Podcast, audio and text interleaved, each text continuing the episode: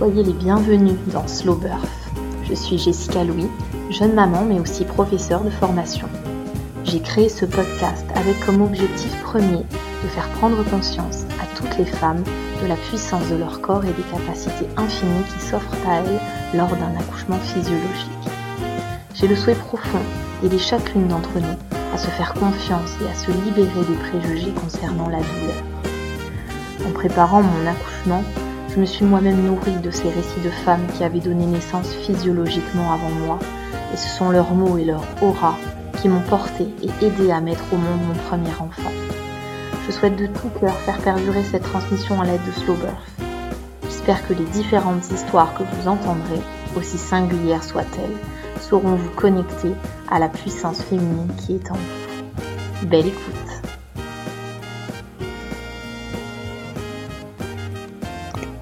Dans ce premier épisode, Charlène, sophrologue de formation, me raconte l'accouchement de sa fille Alba en plateau technique, accompagnée de son mari Harris et de leur sage-femme Miley. Elle m'explique ce qui l'a poussée à choisir l'accouchement physiologique et notamment l'aspect très médicalisé lors d'un précédent accouchement. Charlène me rappelle l'importance d'être dans un cadre serein et intime pour donner naissance. Nous parlerons de sa passion pour les chansons de Céline Dion durant son pré-travail, mais aussi les ressources qui se sont manifestées en elle au bon moment et qu'elle ignorait jusqu'alors. Enfin, elle nous prodigue son meilleur conseil pour accoucher physiologiquement et nous donne une référence littéraire pour prendre conscience de nos super pouvoirs de femme. J'ai adoré converser avec Charlène, d'autant plus qu'elle a fait de moi son témoin privilégié pour m'annoncer une heureuse nouvelle la concernant. J'espère que vous prendrez plaisir à l'écouter. Je vous souhaite une très bonne écoute.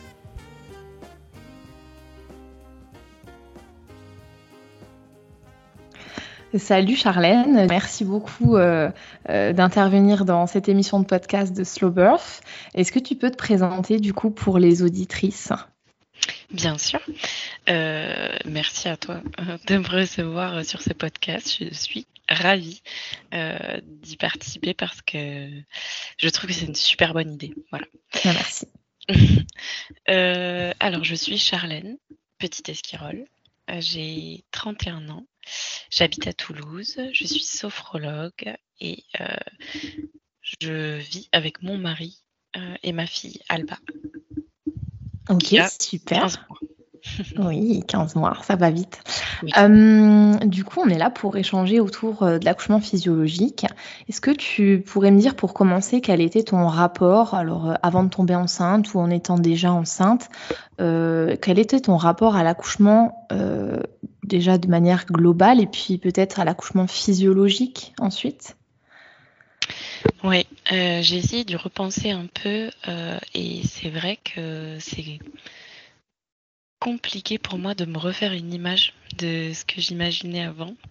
J'arrive plus trop à, savoir ce que j'en pensais en fait de cet accouchement physiologique, de ce que j'imaginais. Je je sais plus ce que c'était. Par contre, ce que je sais, c'est que euh, c'était quelque chose qui m'attirait beaucoup et, pour euh, deux raisons principales. Et la première, c'est que je suis une hippie au fond de moi. J'adore. Et, la deuxième, c'est parce que j'ai été convaincue de le faire. parce qu'on a eu un parcours de maternité compliqué et que hum, dans ce parcours, on a perdu notre première fille dans une interruption médicale de grossesse. Et donc, j'ai été obligée d'avoir un accouchement euh, classique et médicalisé avec la péridurale. Et quand je l'ai vécu, outre le fait que c'était euh, euh, un accouchement très particulier, puisqu'on perdait notre fille en même temps, j'ai quand même détesté la péridurale et j'ai détesté les effets sur moi de la péridurale. Et et quand même, à l'époque, je voulais déjà un accouchement physiologique pour euh, la grossesse euh, de Romy, mais euh, en tout cas, ça m'a vraiment convaincue de, le faire pour la prochaine, pour la prochaine grossesse. Ouais, tu dis que ça, en fait, t'as pas aimé les effets de la péridurale sur toi, mais enfin, c'est-à-dire, qu'est-ce que ça t'a fait au moral, au corps Alors, sur, pour moi, en tout cas, c'est que véritablement, je sentais plus du tout euh, le bas de mon corps, ce qui est attendu hein, avec la péridurale, mais pour moi, c'était vraiment trop fort. Je ne m'attendais pas autant. C'était une sensation désagréable. Et puis, j'ai eu des conséquences, j'ai eu des grosses montées de fièvre. Enfin, c'était, ça a été très compliqué. Tout ça dans une période un peu post-Covid. Donc, tout était ramené au Covid avec les montées de fièvre. Et, et vraiment cette sensation de pas pouvoir bouger du tout, de pas pouvoir contrôler ce qui se passait. Tout en sachant que moi j'avais demandé une péridurale peu dosée, mais dans ce genre de protocole, on a tendance à les augmenter un peu pour que véritablement euh, les femmes ne sentent rien, parce qu'elles ont déjà euh, une autre douleur à vivre, donc euh, ça fait partie du protocole. Et moi j'avais demandé à ce que ça soit vraiment peu dosé, donc je sentais quand même ce qui se passait. Et j'ai senti ma fille passer par exemple, mais hum, j'ai détesté ne pas pouvoir être actrice euh, véritablement de, de, mon accouchement. Et, euh, et puis, bah, j'aime pas du tout euh, la position gynécologique classique.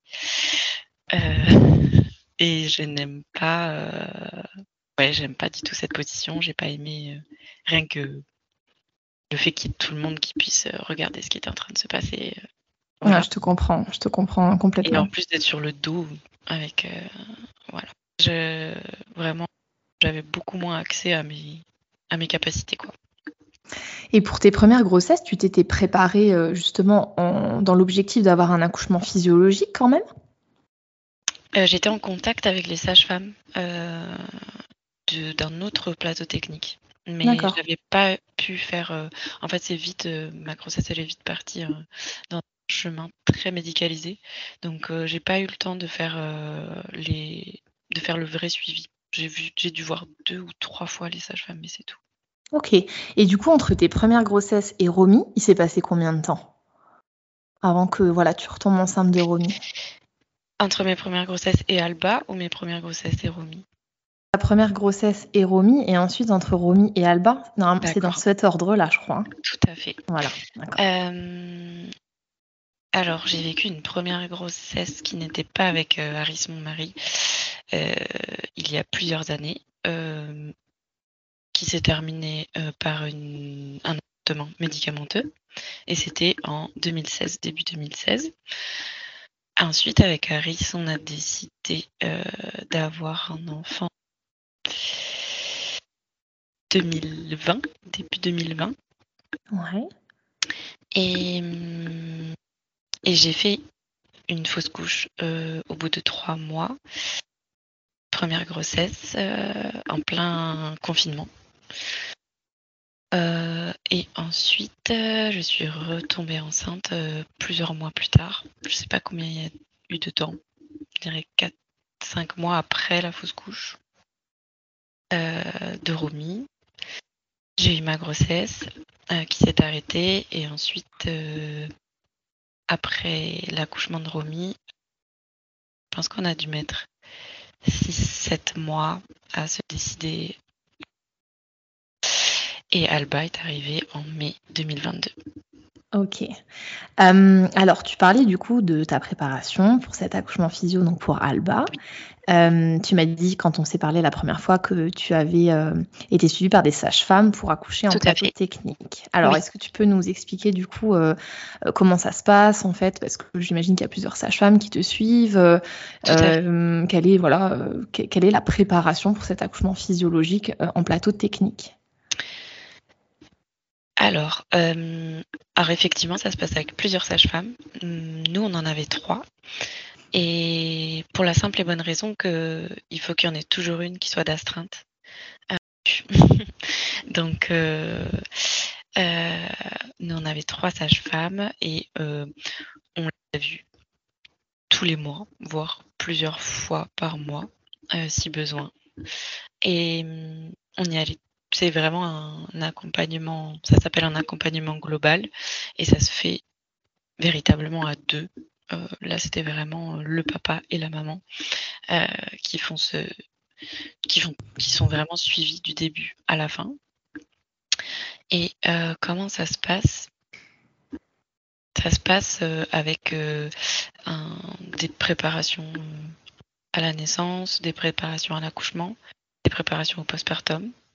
Donc c'est des cours, on les voit toutes les trois euh, de façon alternée pour bien les connaître chacune et être euh, en confiance avec les trois pour le moment venu, parce que le but c'est vraiment de connaître sa sage-femme, d'avoir confiance en elle et d'avoir que qu'elle sera là et que, que, ça va bien se passer.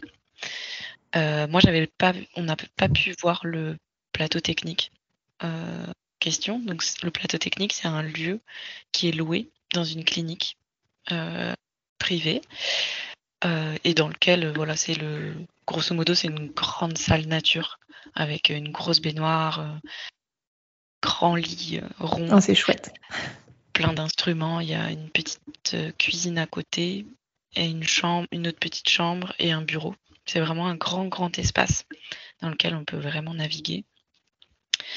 Et et tout ça se passe dans une clinique parce que le but et que ça se passe bien. Ça veut dire que s'il y a le moindre problème, on est déjà sur place et on, peut être transféré. Donc le but c'est de savoir qu'on est complètement en sécurité. Quoi.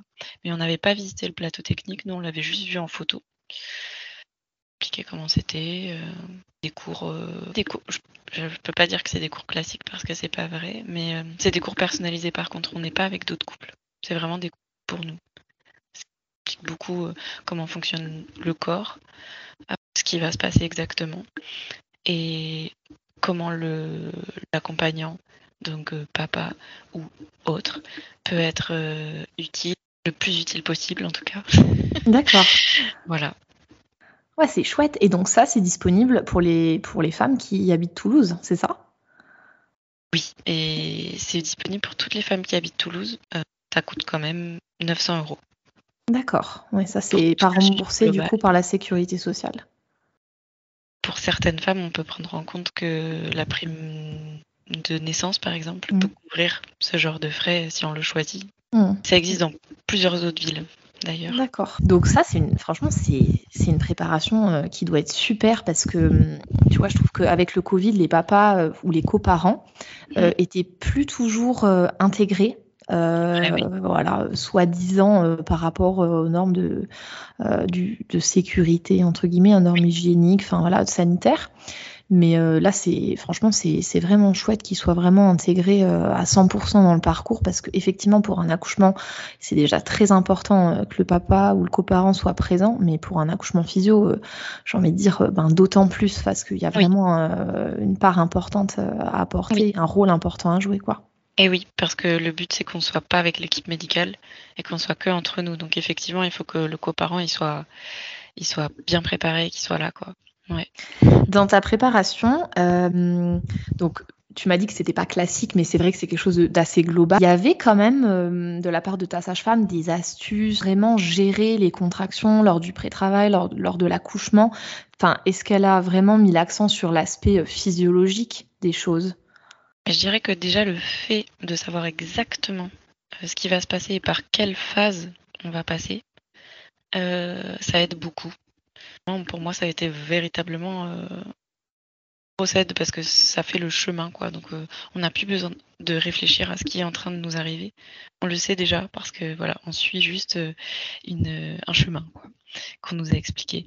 Après, moi, je suis sophrologue, donc il y avait j'avais déjà beaucoup la partie respiration euh, sur laquelle euh, je pouvais travailler moi-même et qui véritablement pour moi, euh, je pense pour beaucoup de femmes, sinon je ne ferais pas ce métier, est vraiment essentiel, essentiel, essentiel.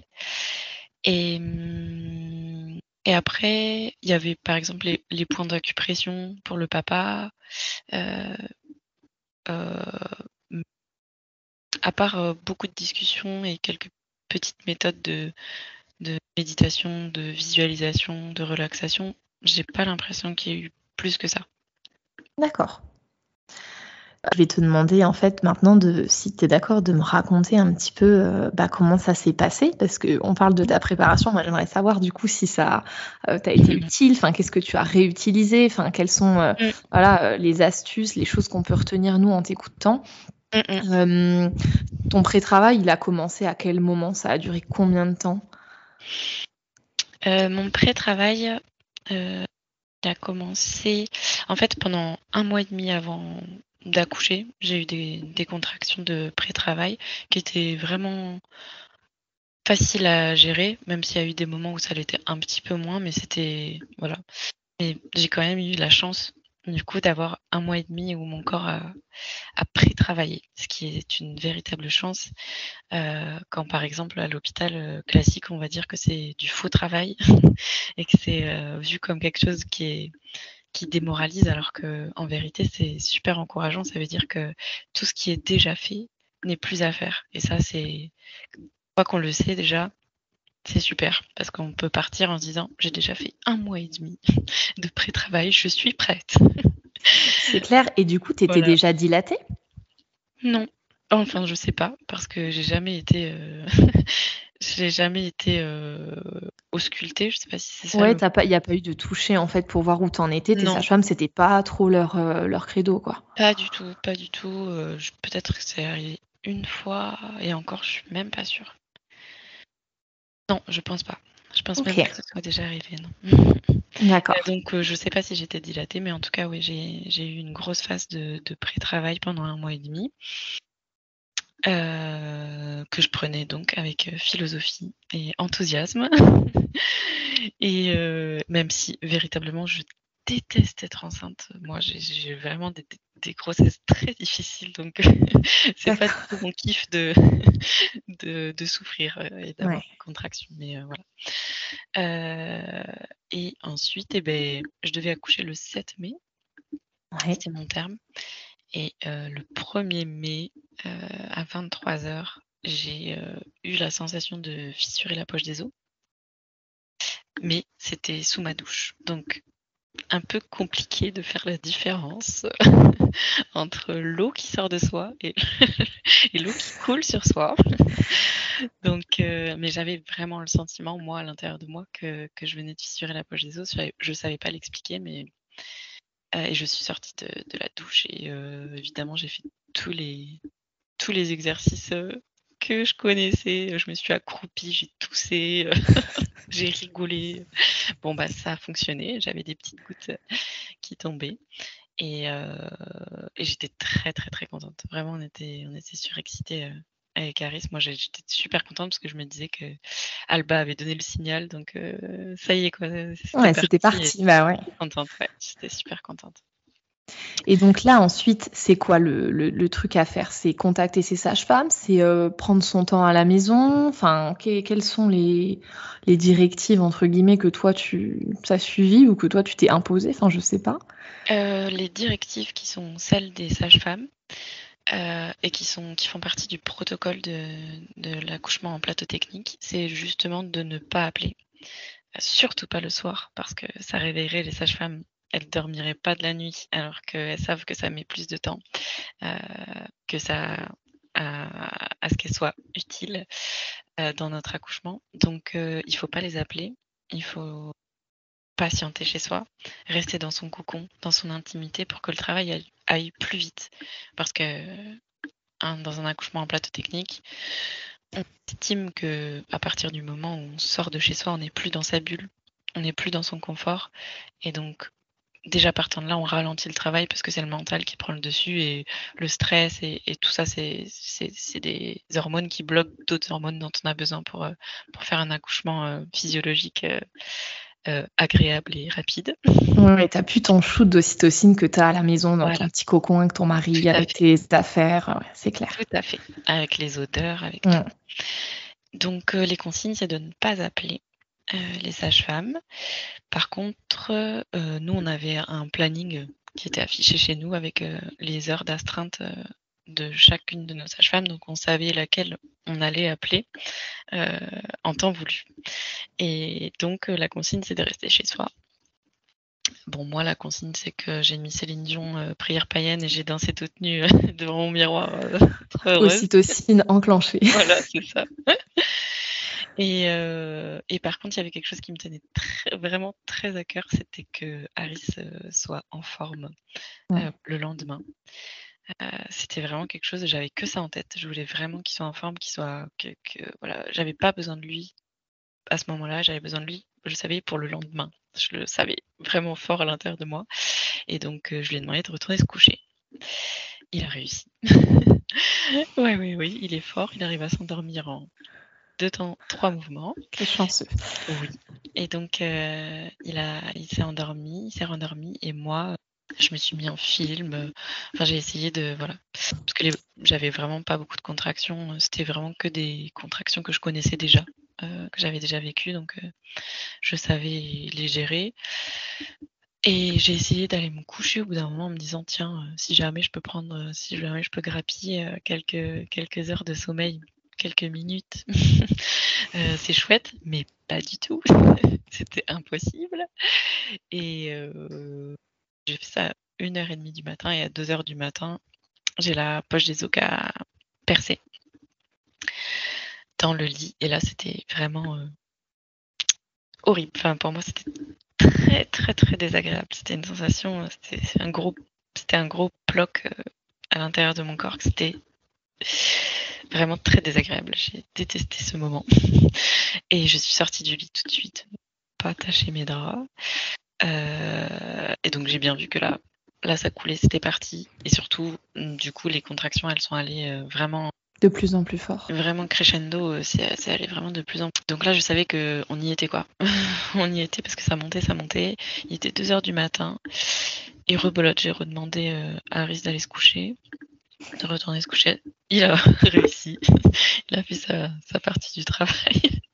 Parce que toi, tu savais que voilà, c'était encore gérable, que clairement, euh, il y avait encore du chemin à faire. Tout à fait, parce que effectivement, on est appelé nos sages-femmes que au moment même, on sait que là, il faut les appeler. C'est-à-dire, euh, on sent il y a un bascule et ça bascule euh, sans que qu'il faut qu'il faut appeler. En tout cas, c'est ce qui est dit et c'est ce que j'ai ressenti aussi. Je pense pas que ce soit la même chose pour tout le monde, mais du coup, moi, ce que j'ai vécu euh, euh, dans cette nuit-là, parce que euh, je savais que l'astreinte, elle, se passait à 8 heures du matin, et pour autant, la dernière heure, là, de 7 heures à 8 heures, j'étais vraiment, vraiment pas bien. Et en fait, j'avais très peur, parce que je savais que j'avais une demi-heure de voiture aller jusqu'à la clinique. Et ça, ça me, ça me faisait vraiment peur parce que je sentais que c'était de plus en plus difficile pour moi de, gérer, les, de gérer les contractions. Enfin, c'est pas, pas que c'était de plus en plus difficile, mais ça montait quoi. Ça montait, ça montait. Je m'imaginais pas dans une voiture. Je me disais, oh là là, moi j'étais euh, euh, dans le noir dans ma chambre. Euh, vraiment, voilà. Et donc à 7h40, je me souviens avoir demandé à Harris d'appeler notre sage-femme, qui était Maëlys, l'heureuse élue. Et le protocole veut qu'elle vienne chez nous pour. Euh, D'accord. Ouais, dans un premier temps, elle vient chez nous pour savoir euh, si effectivement on peut partir ou pas euh, au plateau technique. Et donc, elle est arrivée. Je pense que voilà, ça s'est vu en à peu près deux secondes que oui, nous allions partir. Et à ce moment-là, elle m'a demandé si elle pouvait regarder mon col. J'ai accepté, donc on a attendu euh, deux contractions. Euh, et elle m'a dit un bon 3 cm et que voilà, on pouvait partir, que c'était qu'il n'y avait pas de problème et que surtout euh, voilà, ça se voyait que je voulais partir. Donc à partir du moment où je le disais, c'est que il fallait y aller quoi. Et, et donc là, bon, moi je, sais juste que je suis dans le noir dans ma chambre et que ça court dans tous les sens. dans la maison parce qu'il y a Harris qui prend les affaires, truc, machin. voilà. Et en fait, il me prépare la voiture. Prépare. Euh, euh, il a baissé les sièges arrière, il m'a préparé tout un lit euh, avec un matelas, il avait calfeutré les fenêtres et tout, un truc génial pour que je puisse être au mieux dans la voiture. Parce que toi, en fait, ce qui te faisait euh, du bien, c'était vraiment d'être dans l'obscurité. C'est ça vraiment la chose qui t'a euh, aidé. d'être dans l'obscurité et d'être euh, accroupi. Clairement, d'être accroupi ou à quatre pattes, c'était ce qui me soulageait le plus. D'accord. Donc c'est comme ça que j'étais dans la voiture. J'étais accroupi et je me tenais siège avant. Au siège passager, ouais. Et aussi, ce que j'ai pas dit, c'est que j'avais commencé quand même pas mal à, vomir et tout, de pas de douleur. Euh. Et donc, dans la voiture, c'était vraiment pas terrible du tout avec le fait que ça bougeait beaucoup. Donc, c'était encore pire. Aris m'avait préparé tout un truc. Enfin bon. J'étais habituée de toute façon au vomissement de grossesse, donc. oui, toi, t'as pas arrêté en fait de vomir, grossesse, accouchement. Non, j'ai vomi les quatre premiers mois de mes grossesses. Okay. accouchement, ouais. Ouais, en fait, la boucle est bouclée, quoi. Tu commences comme ça et tu termines comme ça. C'est ça. et, et donc, on a fait le trajet en voiture. C'était très, très, très, très dur. Pour moi, c'est très, très difficile. En attendant, Maëlys, elle était déjà partie. Et donc, elle avait déjà préparé le plateau technique. Euh, quand elle est arrivée, euh, il y avait tout qui était prêt. En fait, la salle était prête, les volets étaient baissés pour que je sois de nouveau dans le noir, dans l'obscurité. Euh, parce qu'en fait, dans un accouchement physiologique, c'est vrai qu'on a tendance à dire que l'obscurité, ça aide beaucoup. C'est un, peu comparé à l'intimité, par exemple, d'un rapport sexuel. Mmh. pour pouvoir lâcher prise au maximum, bah, c'est vrai que très souvent, si on part, on, on, part plus facilement. en fait, c'est le, le fait aussi, tu vois, de ne pas être vu. En fait, c'est comme un animal qui va euh, lui aussi donner naissance, mettre bas, enfin peu importe l'animal, ben, nous on est des mammifères, donc forcément on a ce besoin aussi d'être bah, dans notre intimité, quoi, forcément, pas au, grand jour, aux yeux de tous, comme tu l'as été pour ton accouchement précédent, quoi. Enfin, Ouais. Et une question qui me passe par la tête, qui est très importante. Finalement, tu n'as pas fait de projet de naissance? En fait, le projet de naissance, il se fabrique à l'oral avec les sages-femmes pendant, le, pendant la préparation, pendant l'accompagnement global. Euh, on est d'accord sur des choses, mais nous, on était classique dans le, dans le côté euh, plateau technique, quoi. C'est-à-dire, euh, on voulait des choses simples. Il n'y avait pas forcément de choses très, voilà, très extravagantes. Euh. Ça correspondait, en tout cas, notre projet de naissance correspondait au projet de naissance dans, dans, un plateau technique. D'accord. Et du coup, Maëlys, elle a mis la salle dans l'obscurité. Qu'est-ce qu'elle a préparé d'autre? Le bain, la baignoire. Génial. Et euh, bah, elle avait préparé euh, ouais, le grand lit là. C'est un très grand lit rond. Euh. Je sais pas combien on peut être dessus, mais nous on a fini en tout cas à 3. À 3, j'allais dire, c'est le, le projet. Si t'as pas de jumeaux. Oui.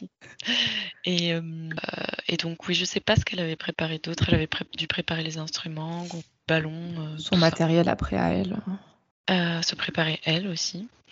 Et et voilà, donc quand on est arrivé, moi j'ai essayé, euh, en fait ça avait été tellement brutal euh, d'être dans, dans le jour, dans le bruit, dans tout, que quand je suis arrivée, j'étais un peu... J'ai pas vraiment regardé la salle. En fait, moi je me souviens de la salle après coup. C'est-à-dire, euh, il y a un moment où j'ai découvert la salle et c'était très clairement une fois que j'avais accouché. Parce qu'avant, je tu te focalises sur autre chose en fait. J'étais pas du tout consciente. Je sais que j'ai essayé de faire un peu du ballon.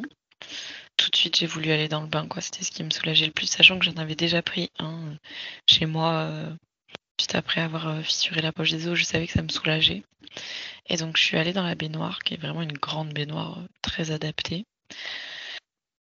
Et j'y suis allée à partir de 9h 9h, 9h15. Et j'y suis restée jusqu'à 13h. Euh, on a cru que j'allais accoucher dans l'eau. Enfin, C'est génial. et en fait, Maïlis, elle remet de l'eau chaude à chaque fois. Aucune idée.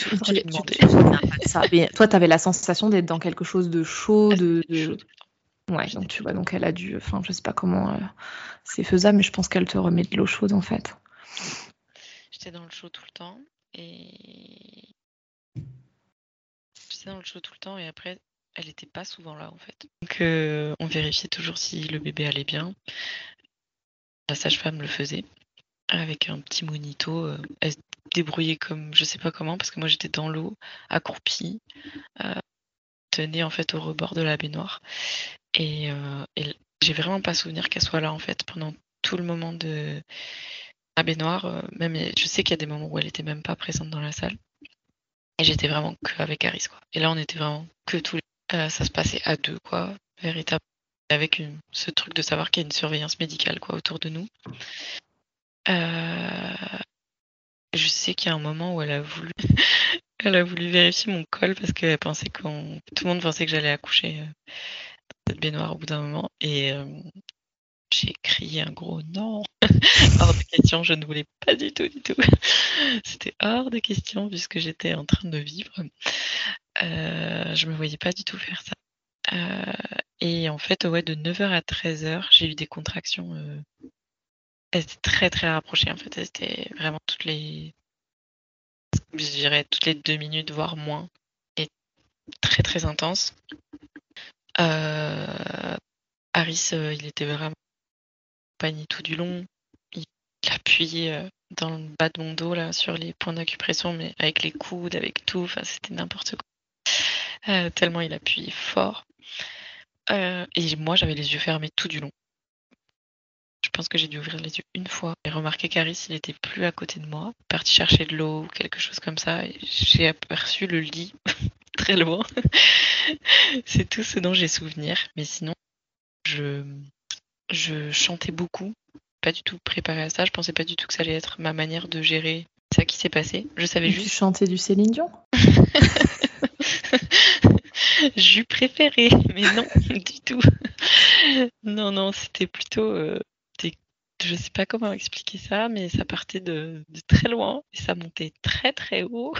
C'était très grave comme son. Mais c'était vraiment, c'était des paroles ou c'était vraiment, ou enfin, comme du chant prénatal, enfin? Du chant prénatal, mais sauf que je n'avais aucune idée de ce que c'était quand je l'ai fait.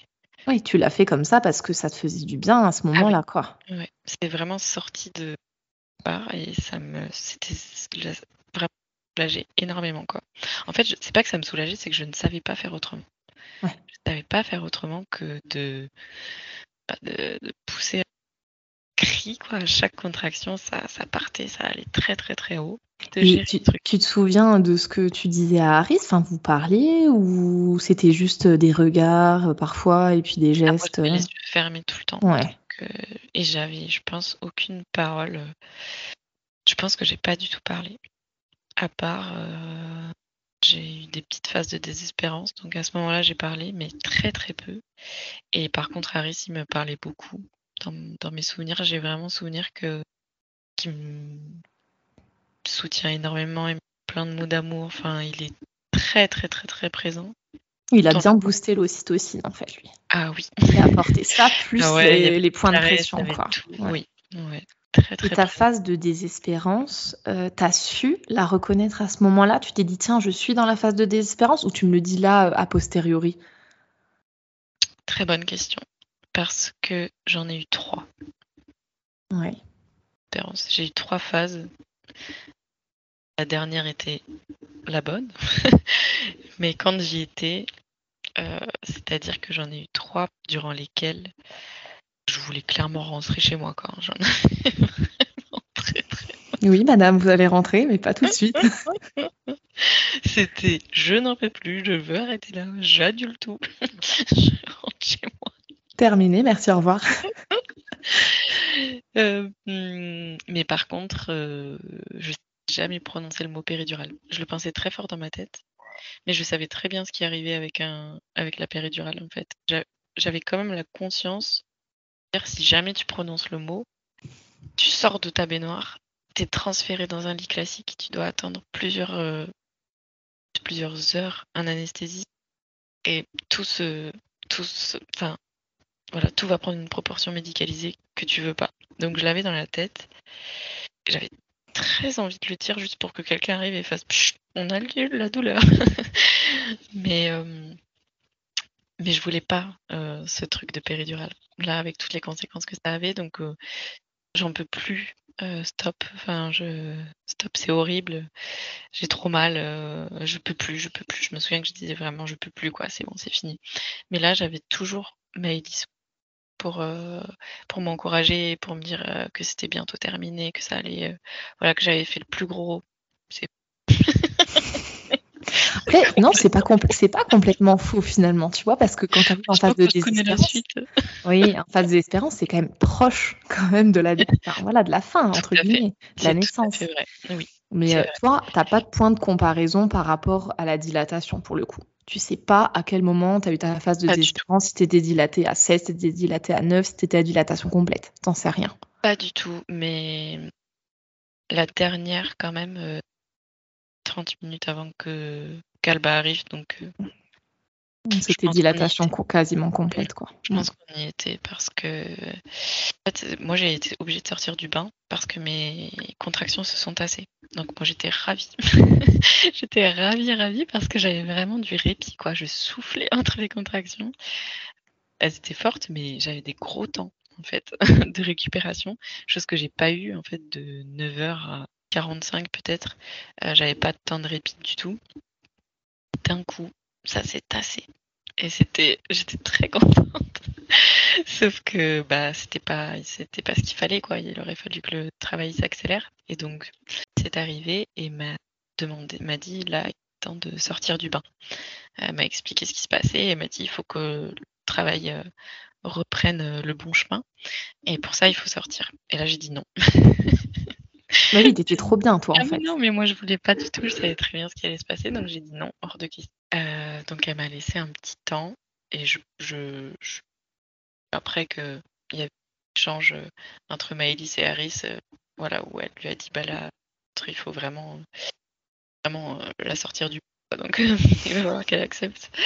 Et quelques minutes plus tard, c'est Harris qui en fait, il n'y a pas le choix, quoi. Il faut sortir du bain, t'inquiète pas, tu vas y arriver et tout. Et là, quand il me l'a dit, bon, je sais pas, j'ai même pas, euh, euh, tenté de, dire non. De voilà, je savais, j'ai voulu aller jusqu'au lit et j'avais trois pas à peine à faire et que à la moitié de chemin, euh, j'ai une action très très très très très très violente, terrassée, qui m'a vraiment plié au sol très violente. Donc euh, voilà, c'était, ça avait bien fonctionné le fait de sortir. Ça repartait en fait. Oui. Super dur et après je, suis allée sur ce lit et je me dans la position qui me soulageait le plus, c'était à quatre pattes. Il y avait Aris qui était devant moi et Maëlys qui était derrière. Euh, et j'avais une, j'avais demandé à avoir une serviette sur moi. Alba, elle, elle, quoi, elle, j'ai eu une demi-heure, euh, petite demi-heure je sais pas, trois ou quatre fois. J'en ai, enfin, j'ai pas idée de pousser parce que moi j'avais la sensation que autant Alba que moi, on était en train de, voilà, de, de fabriquer le chemin de sortie. Et euh, là, Harris euh, peut euh, perdu pied, quoi. C'était super difficile pour lui parce que ça montait vraiment en intensité. Puis il a pleuré les très, enfin ouais, il était vraiment choqué de ce qui se passait, mais il était toujours là devant moi. Et c'est Maïs du coup qui a pris le relais. Et c'est Maïlis qui m'a encouragée. C'est en sachant qu'en même temps, je sais pas tout ce qu'elle fabriquait. Pendant que moi, je faisais mon truc, mais voilà. Elle te donnait quand même quelques directives pour pousser ou c'est vraiment toi qui l'as fait naturellement? Non, elle t'a laissé faire. Ah non, non, oui, le. ouais, c'est vrai que pour ça, je précise même pas ça parce que du coup, pour moi, ça va tellement de soi dans le protocole. avec le projet, bien sûr, ouais. Effectivement, la sage-femme, elle est vraiment là pour assurer la sécurité, le cadre, mais pas du tout pour euh, dire quoi faire. Mhm. Euh, donc elle va, elle peut guider, par exemple, en disant là, il faut sortir du bain parce que mhm. elle m'a juste encouragé très fort.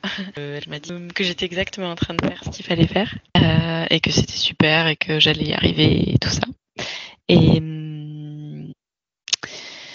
et donc euh, j'ai poussé au moment où je sentais que j'étais obligée de pousser en fait. Il y avait, j'avais, vraiment une sensation physique qui me disait bon là, vas-y, quelque chose avec ton corps, soit. Euh, mais bon, euh, je savais pas, j'aurais pas su quoi faire d'autre que ça. Tu dirais que ça t'a, ça t'a soulagé à ce moment-là? Bah en fait j'étais c'est vraiment, je me sentais obligée de le faire. Enfin, tout mon corps me poussait à faire ça. J'ai même pas réfléchi à comment est-ce que j'étais en train de faire, euh, à quel muscle j'étais en train d'utiliser. C'était vraiment quelque chose qui se faisait euh, très très naturellement, quoi, très corporellement. Et hum, je pense que si on me l'avait expliqué, j'aurais trouvé ça bizarre euh, de rajouter quelque chose de enfin, une impulsion extérieure, une intention d'expulsion. Enfin, alors que là, je me suis juste laissé guider par les sensations. Et, euh, et voilà. Et, hum, et c'était franchement très douloureux. Euh, c'était très très douloureux. Alba, elle faisait 3 kg 9 et 51 cm. C'était pas un petit bébé. Beau bébé. Bravo. et, et, je me souviens ouais, que dans les dernières poussées, je lui parle, je lui dis allez Alba, euh, on le fait ensemble, on y va. vraiment quelque chose où je me sentais euh, portée par, par tout ça. Et c'est vrai que Maëlys, elle est là pour, pour dire aussi il y a Alba qui arrive. Enfin, c'est pas juste euh, de la douleur, c'est il y a mm. ton bébé qui arrive, quoi. C'est vraiment. Voilà, et puis il y a eu le passage de la tête et les épaules là qui. Fameux cercle de feu. Euh, ah, tu l'as ressenti comme ça ou pas, toi? Et non, j'ai pas du tout ressenti de cercle de feu comme euh, décrit euh, dans les livres. Oui. j'ai pas ressenti ça, moi. J'ai pas ressenti de déchirure ou de brûlure. Mais par contre, j'ai senti une très forte douleur au moment du passage des, épaules, où j'avais un perte de contrôle total. En fait, je savais pas ce qu'il y avait entre mes jambes. C'était très difficile et j'ai crié sur ma sage-femme en disant Mais Maëlys, fais quelque chose Pour Maëlys. qui a toujours gardé sa zénitude. Et quand elle fait, elle, elle, est venue aider ou elle l'a ah, laissé bah, Alba faire son. Ah non, non. Elle a fait son chemin. Et je crois que même qu'elle m'avait dit qu'elle avait même pas capté que je lui disais ça. pour dire à quel point, voilà. Et non, non, elle a rien fait. Elle, elle voyait ce qui se passait, mais elle, elle intervient pas. Elle, Et donc, euh, Alba s'est retournée comme il faut. Voilà, j'ai poussé une dernière fois. Elle est arrivée. Et Maëlys lui a essuyé un peu le visage et elle l'a tout de suite euh, glissé entre mes jambes, quoi. Donc, elle est apparue. J'étais à quatre pattes et elle est apparue comme ça d'un seul coup. C'était euh, incroyable. Mais tu te souviens de ce que tu as ressenti à ce moment-là? Tu l'as vu, tu l'as reconnu ou tu, tu, tu te demandais qui c'était? Voilà. Franchement, on a beaucoup rigolé parce qu'elle ressemblait à personne. Euh. qui est cet enfant? Ah ouais, vraiment. Euh, mais euh, non, c'était bah, du soulagement, c'était du soulagement pour moi au niveau corporel, quoi, physique pour moi. Et, et puis, bah, évidemment, gros jet d'hormones du bonheur et de c'était incroyable, quoi. C'était vraiment incroyable. Euh, ouais, c'était fou. c'était fou ce moment. C'est vrai que nous, on l'a pas du tout. Enfin, on a bien rigolé, quoi. On l'a pas du tout reconnu. tu t'es remis tout de suite dans l'instant présent ou t'étais resté encore un peu dans ta bulle, même avec ton mari, je veux dire, mais euh, est-ce que. Ah non, ça a explosé tout de suite, je pense. Tout de suite. fait... Ouais.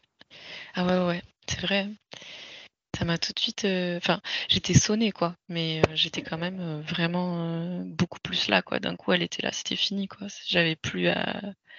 Enfin, si, j'ai eu encore à, sortir le placenta, mais c'était rien, quoi. Oui, par rapport à bébé Alba et son magnifique poids de naissance. Voilà, c'est ça. et Harry, il avait retrouvé aussi ses, voilà, son calme ou il était toujours un peu choqué, un peu sonné de ce qu'il avait vu? Euh, bah, lui, dès que dès qu'il a vu Alba, euh, il pleurait, mais de joie, quoi. Donc, euh, voilà, Il a switché tout de suite. Il a tout switché, il était super, super, super heureux. Et puis lui, il avait quand même ce chose que moi j'avais pas étonnamment, mais il avait cette peur. Enfin, il avait vraiment très envie d'entendre Alba faire un son, pleurer un son quoi. Il avait vraiment besoin de, ça euh, pour que pour souffler. Très certainement euh, à cause de notre histoire. Et, euh, et du coup, dès qu'elle a pleuré, voilà, lui c'était waouh, ça y est, c'est. Donc ouais, c'était trop chouette. Et par contre, ouais, ce qu'il faut savoir quand même, c'est que dans un accouchement plateau technique, on part le jour même en fait. On rentre chez soi le jour même. Donc là, tu donnes naissance à Alba. À 13h29. Et je rentre chez moi à 19h. Mais c'est chouette. C'est vraiment chouette. Ah, le... Pour nous, c'était le bonheur. Oui, pour votre projet à vous, c'était ce qu'il fallait, c'était parfait, quoi. Ouais. Et euh, une fois que Alba est née, euh, la délivrance du placenta, ça se passe bien? Ça se passe très bien. Euh, Maëlys, elle me dit de moi-même appuyer un peu sur mon ventre si je ressens le besoin. Contre après, hard parce que j'avais une éraillure, petite ouverture mais qui n'a pas nécessité de points. Et, mais par contre, euh, le moment où je pose de me nettoyer, euh, alors de retourner dans la baignoire pour nettoyer un peu parce que j'avais du sang partout là, a été le début de mon postpartum, je dirais. des douleurs, ouais, des problématiques de postpartum, ouais. ou super dur pour moi. Enfin, j'ai pas du tout réussi à passer l'eau sur moi. C'était, j'avais étonnamment l'impression d'avoir beaucoup plus mal à ce moment-là. enfin, c'est une autre douleur, quoi. C'est un autre. Oui, parce que les contractions, forcément, elles continuent, elles continuent d'opérer. Il y a ça, la douleur de, des éraillures et tout ça. Quoi. Mm. J'en avais il... vraiment juste à côté de, de du clitoris. Donc, euh, c'est pas le mot que je cherche. Du clitoris, c'est donc de là où on fait pipi. Quel est le mot? L'urètre Tout à fait. Ouais. Et donc forcément, c'était très compliqué. Enfin, c'était pas placé à un bon endroit pour, euh, pour guérir plus rapidement. Ouais. C'est ça. Du coup, c'était très douloureux dès que. Très douloureux. Ok. Comment les premières heures après la naissance d'Alba, quand tu es rentrée à la maison, je veux dire, tu étais, énergique, tu étais euh, comment? Franchement, même. même... de mauvais souvenirs, je n'ai que cet épisode-là où je dois me nettoyer. Mais sinon, après, déjà, rien que quand on était encore dans le plateau technique, c'était le bonheur. Quoi. On n'était que tous les trois. Par contre, il fallait attendre qu'un pédiatre vienne checker euh, euh qu'Alba aille bien. Et il est arrivé tard, c'est pour ça même qu'on est parti tard, parce qu'on aurait pu partir encore plus tôt. Euh, en fait, voilà, l'idée c'est que tant que la maman va bien, que le bébé va bien, ben, on peut rentrer chez soi, parce qu'on a fait toute la préparation avant avec les sages-femmes. Et aussi parce que les sages-femmes, elles viennent.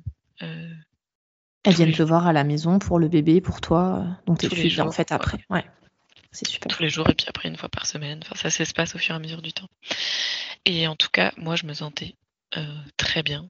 Euh, je me suis levée tout de suite. Euh, je marchais en canard, certes, mais je marchais. oui, tu marchais. Enfin, clairement, il y a des femmes qui ne marchent pas après leur accouchement, il faut le dire aussi. Mm. Oui, oui, bien sûr.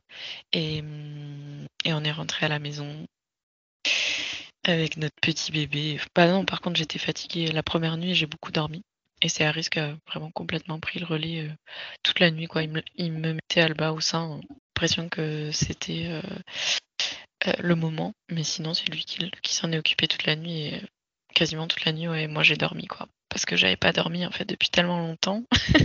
Mais oui, tu avais fait ton marathon, t'arrivais plus dormir au début des contractions, t'étais surexcitée, voilà, il fallait reprendre euh, un petit peu. Euh, et encore ça va, moi ça, s'est passé que sur 14h, 14h30 c'est tout. Hein. Ouais. Il y en a qui font, qui font ça avec beaucoup plus de longueur, hein, c'est clair. Tout à fait, tout à fait. Et ouais, donc euh, je me sentais très bien, on se sentait très bien, on était super heureux. Super heureux, ouais, d'être rentré à la maison. C'était trop chouette. C'est génial en fait. Ton projet, il a été, enfin votre projet, il a été respecté euh, ben, de A à Z et puis euh, de toute façon vous êtes entouré de bonnes personnes donc ça pouvait que bien se passer quoi.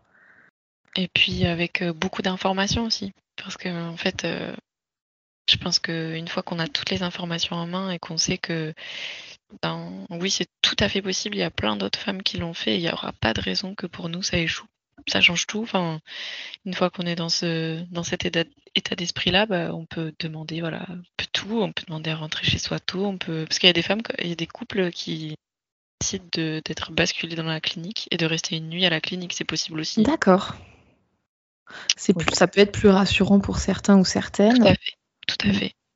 Pour parce, que sinon, ouais, parce que sinon, tu vois, les premiers soins du bébé, le bain, etc., c'était sa femme qui te montre à la maison ou elle, ou elle vous l'ont montré en fait lors de la préparation Alors déjà, euh, quand on était dans le plateau, encore au plateau technique, l'après-midi, euh, a montré tous les soins, euh, enfin pas tous les soins, mais elle a montré plein de choses à Harris, des trucs tout bêtes, hein, comment la changer, comment la mhm. nettoyer. Euh.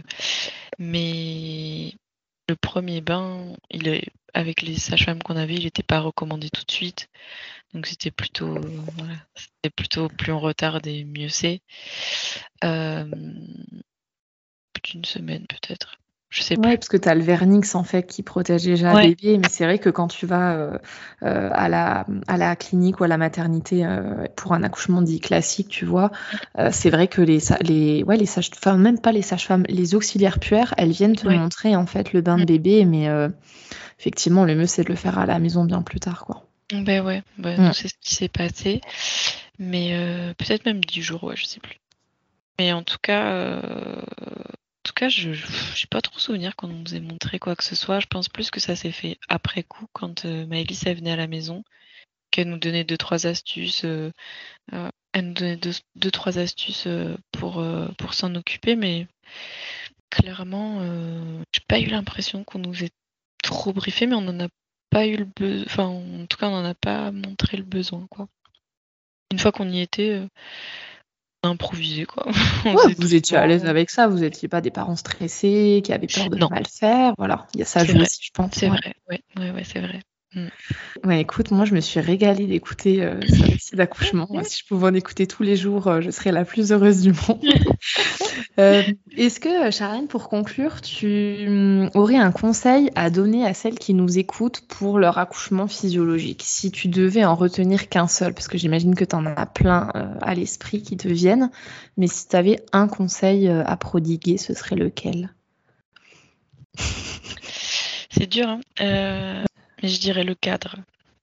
Je pense que pour moi, le cadre dans lequel on fait ça, c'est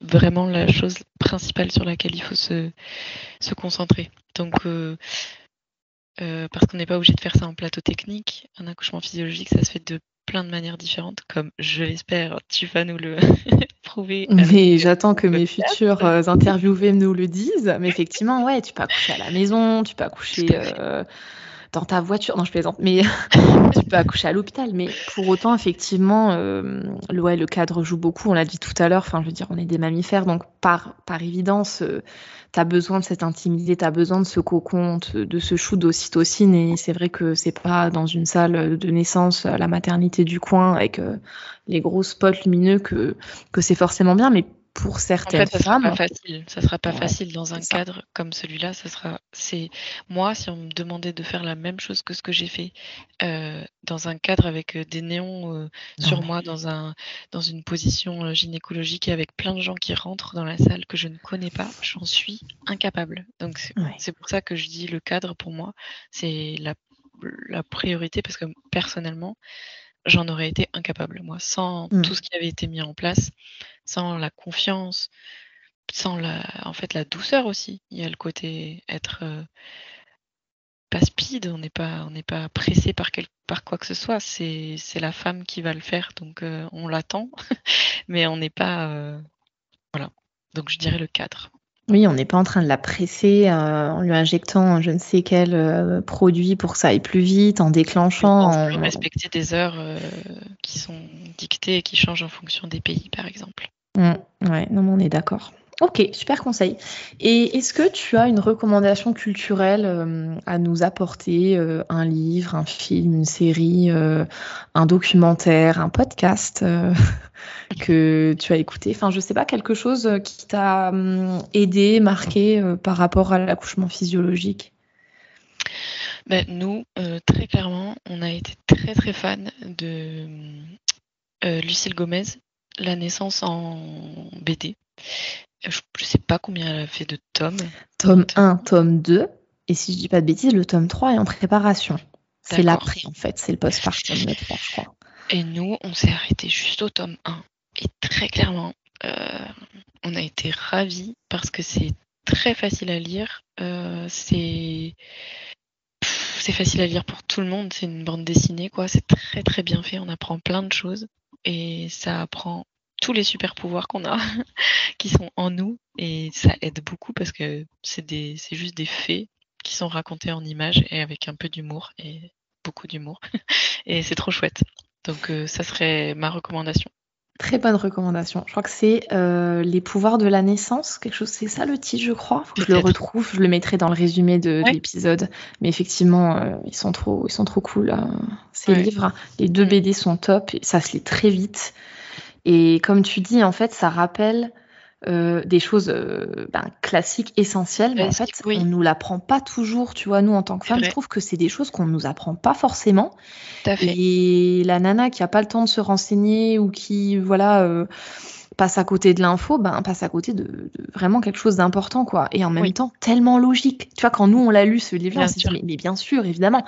Mais si toi tu l'as pas lu, enfin, tu mm.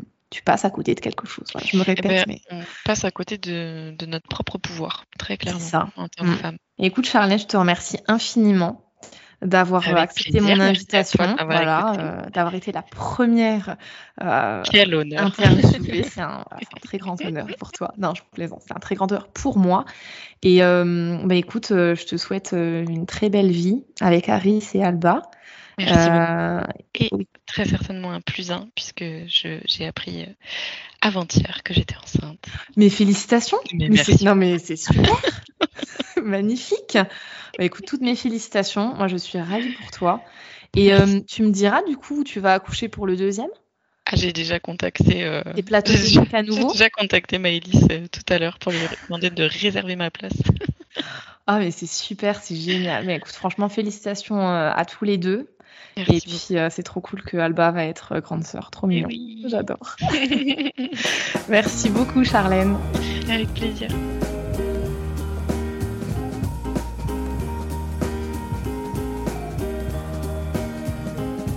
J'espère que vous avez aimé autant que moi cette première conversation malgré les aléas du distanciel. Je félicite encore Charlène et son mari Harris pour cette nouvelle grossesse. Vous pouvez retrouver toutes les informations apportées par Charlène dans le descriptif de l'épisode. N'hésitez pas à liker ce podcast et à vous rendre sur la page Instagram du podcast at slow.birthpodcast afin de poser toutes vos questions ou de donner votre opinion sur cette belle conversation. Ciao